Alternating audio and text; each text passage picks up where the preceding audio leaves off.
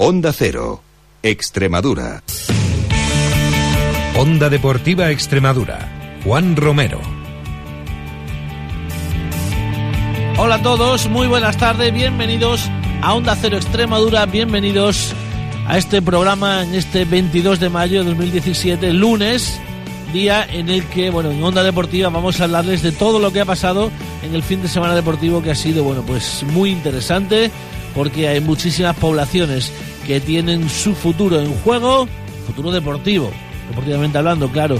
Eh, tanto Cáceres, Badajoz, eh, Villanueva de la Serena, Azuaga, Jerez, bueno, y todas las poblaciones que están intentando subir a eh, Primera Extremeña o también a Tercera División. Vamos a dar cuenta de ello a partir de ya. Nos vamos rápidamente a Villanueva de la Serena. Comienza en Onda Cero Extremadura, Onda Deportiva. Pues como les acabo de, de, relatar, Villanueva de la Serena, imagino que tengo ya a mi compañero Iván Gómez. Iván, buenas tardes. Hola, buenas tardes. Bueno, pues la noticia positivísima la daba el villanovense poniéndose 1-0 al Fuenlabrada con gol de Jesús Rubio. Si te voy a decir una cosa, me tienes que decir el resultado de la vuelta. El porque aceptaste bien el resultado. Mira que te lo dije, el 1-0 es un resultadazo porque, bueno, eh, por la mínima, eh, además no encajando, la verdad es que más del 50% está hecho. Yo creo que ahora el favorito es el villanovense por aquello del resultado que lleva, pero creo también, por lo que pude ver, ver ayer, que va a haber que sufrir mucho. Yo la verdad que sí que tengo miedo, ¿no? Porque lo que has dicho tú, el resultado es muy bueno, el 50% de la eliminatoria está hecha, el Villanovense ganó 1-0 y mira, si marca allí, pues va a ser muy difícil que Fuenlabrada pueda remontar, ¿no? Pero yo creo que Fuenlabrada ya demostró ayer que va que puede marcar y creo que por desgracia el Villanovense no va a estar allí sin recibir ningún gol porque por lo que se vio en el partido el Fuenlabrada tiene muchos muy buenos jugadores en el ataque. ¿Qué te gustó? Bueno, ¿Qué te gustó de cada equipo? Pues mira, del Fuenlabrada lo que más me gustó fue el, el Luis Milla, el, el espectacular, del, ¿eh? El, espectacular Luis Milla, yo creo que tiene un futuro de, si no de primera división, al menos de segunda seguro. Sí, que encima, mira, algo bueno tiene que tener ese chaval, yo nunca lo había visto, la verdad. En la previa estaban hablando muy bien de él, pero nunca lo había visto. Con 21 años ya es capitán de un equipo de segunda vez. Mm. Así que algo bueno tiene que tener y luego el ataque también, ¿no? El Fuenlabrada creó muchísimas ocasiones de gol y el Villanovense lo que más me gustó fue Wilfred, el portero, ¿no? Que si no llegase por, por Wilfred, por Labrada, pues hubiera marcado más de un gol ayer. Le saca una a Dioni, le saca otra a Isaac Nana, otra a también, eh, y bueno, pues la verdad es que Wilfred ayer de los mejores para mí, además sobresaliente, superlativo. Jesús Rubio no por el gol, sino por, por los galones que tiene, se echa el equipo encima cuando peor está, y la verdad es que, que bueno, se ve que es otro jugador también de otro, de otro nivel. Es lo que te iba a decir, que para mí Jesús Rubio es un jugador de superior categoría.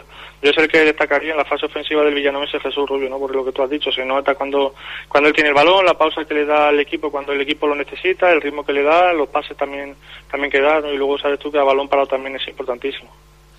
Pues eh, partido de la próxima semana fue Labrada Villanovense. ¿A qué hay que tener especial preocupación?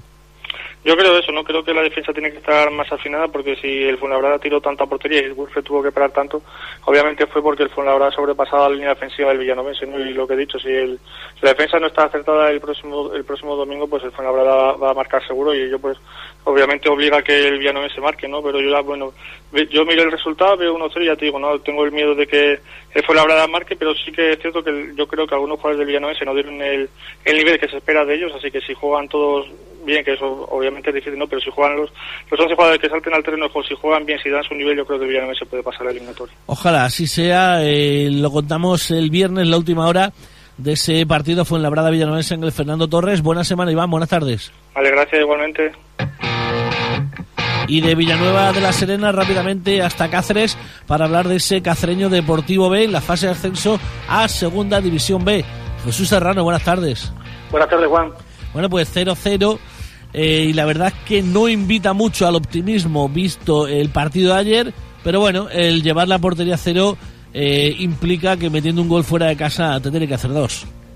Sí, era una máxima que tenía también Adolfo en la previa, ¿no? Es decir, que bueno, que lo suyo era llevar ventaja en el marcador, pero al, ver, al no poder marcar como se marcó ayer, pues dejar la portería a cero también era importante. Y bueno, yo creo que vimos un partido vibrante, dos equipos que se respetaban mucho, que lógicamente tenían la, las marcas muy marcadas con los jugadores importantes de uno y otro equipo.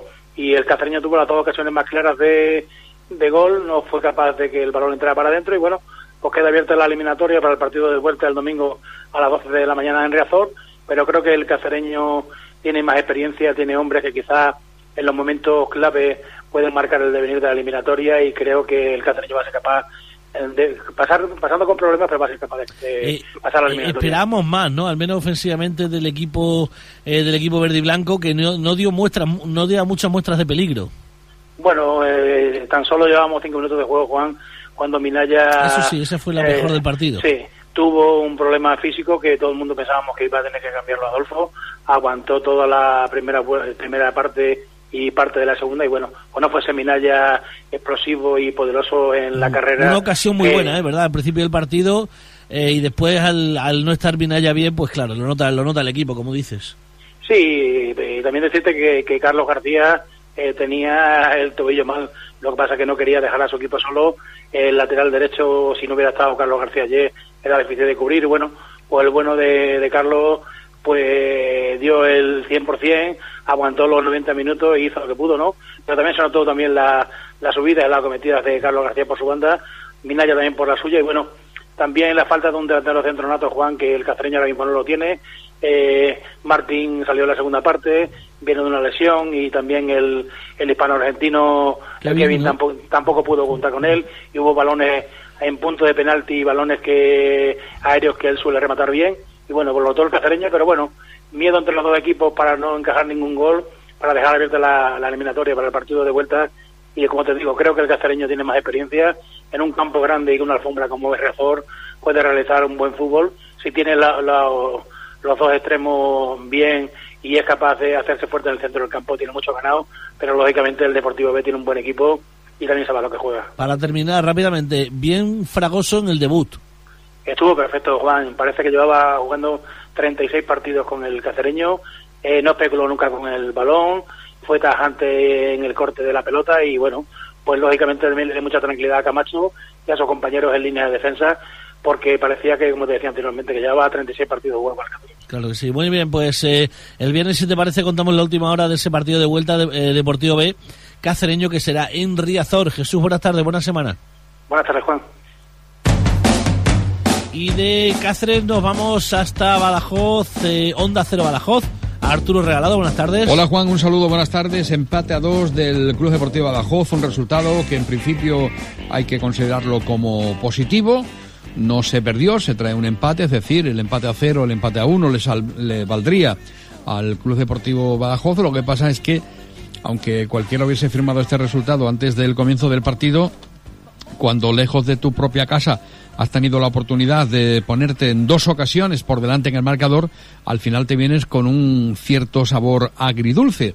Lo cierto es que el Badajoz salía muy bien ayer en los primeros 20-25 minutos, en el global de la primera parte pode- pudimos ver a un equipo que nos gustó, muy metido en el partido, eh, con- controlando dentro de las dificultades de un campo de césped artificial. La verdad es que el balón es una auténtica liebre y luego también por las características del juego directo del conjunto gallego, el Badajoz, pese a esas dificultades, tocó en alguna ocasión, como por ejemplo en el primer gol, que fue una jugada elaborada de juego combinativo realmente de estas de pizarra, ¿no? Una jugada que iniciaba David Gallego con pase final a Alex Herrera, este centraba y eh, me estoy refiriendo concretamente al segundo gol y ahí estaba la cabeza de Gabri para poner en ese momento el 2 a 2. Antes había marcado, recordemos, parada en un centro que no fue ni siquiera disparo a portería, eh, un centro desde el lateral del área, el balón no sé si hizo un extraño con la colabora- colaboración también del portero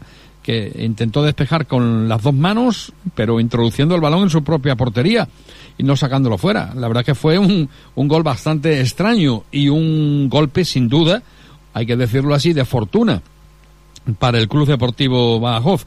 Llegaría el empate diez minutos después, ahí estuvo un poquito inactiva la defensa y un central, mm, o sea, un jugador desde, desde eh, el centro de la defensa del área grande, de un tiro raso ajustado al palo izquierdo, establecía el uno a uno y faltando unos minutillos, muy pocos para el descanso, en la jugada que narrábamos anteriormente, eh, de David Cabello mm, y después de Alex Herrera llegaba el cabezazo de Gabri para poner el 1 a 2. Ahí aguantó el equipo casi hasta el final, pero no pudo ser, no se trajo la victoria, llegó el definitivo 2 a 2 con un error garrafal del guardameta pacense Nico Moncloa. Nico Monclova, bueno, que nos tiene acostumbrado también a este tipo de jugadas, este porterito. Lo cierto es que el resultado, como decimos, no es malo. El haber estado dos veces por delante en el marcador te deja ese resquemor, pero confiados en cualquier caso en que el domingo, aquí en un campo grande, de césped natural, el equipo pueda ofrecer pues un buen partido y pasar a la siguiente eliminatoria. Seis de la tarde el próximo domingo. Y por último decir que el Santa Teresa se despedía de la competición, última jornada, queda eh, noveno definitivamente, salvando la categoría ya desde hace muchas jornadas atrás y ganando 2 a 1, pese a perder en el primer minuto de juego, iba perdiendo 0-1 y pudo darle la vuelta al marcador ante un equipo, el Granadilla de Tenerife, que venía posicionado en sexta posición, un equipo que ha hecho una gran temporada y por lo tanto más meritorio es este triunfo de las chicas de Juan Carlos Antúnez, que desde ayer ya tienen descanso hasta la próxima temporada. Un saludo, buenas tardes. Continuamos, hablamos también de la Azuaga, que no pudo pasar del empate a cero ante el Club Deportivo Vitoria el pasado domingo, bueno, ayer a las doce y cuarto, José Juan Morilla. Azuaga, buenas tardes. Buenas tardes, Juan. Bueno, pues eh, no pudo ser, no pudo ser eh, pasar del empate a cero. Bueno, al menos eh, no lleva ningún gol en contra, por lo que haciendo un gol fuera, que la Azuaga lo puede hacer seguro por la capacidad goleadora que tiene, al menos el rival te va a tener que hacer dos. Sí, pero la Azuaga compitió, que era un poco la duda que que podía haber aquí en Azuaga, un poco fuera del entorno del equipo, saber si, si el equipo podía estar a la altura de, una eliminatoria y, contra el, subcampeón del grupo vasco, ¿no? Y el Azuaga compitió y estuvo hasta el último minuto del partido más cerca de marcar el gol que de recibirlo, ¿no? Entonces, pues las esperanzas siguen intactas y, y esperemos que el sábado en Ipurúa el, el, equipo tenga su oportunidad en su momento pueda marcar ese gol que sí podría ser definitivo casi la eliminatoria. La entrada brutal, ¿no? En el campo.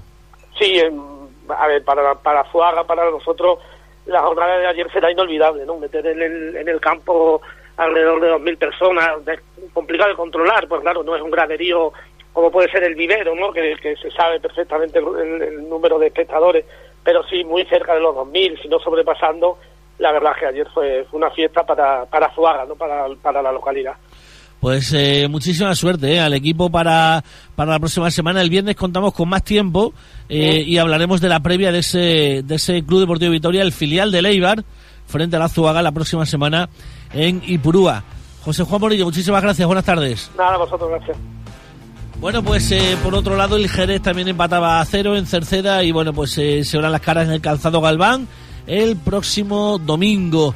Eh, nos vamos, no tenemos tiempo para más. Volveremos mañana a los mandos, como siempre, formidable. Carlos Ledesma, que nos deja hoy con un tema de, de Chris Connell, eh, que canta junto a Slash, cantante de Soundgarden, que fallecía el pasado 17 de mayo en homenaje a él, Chris Connell.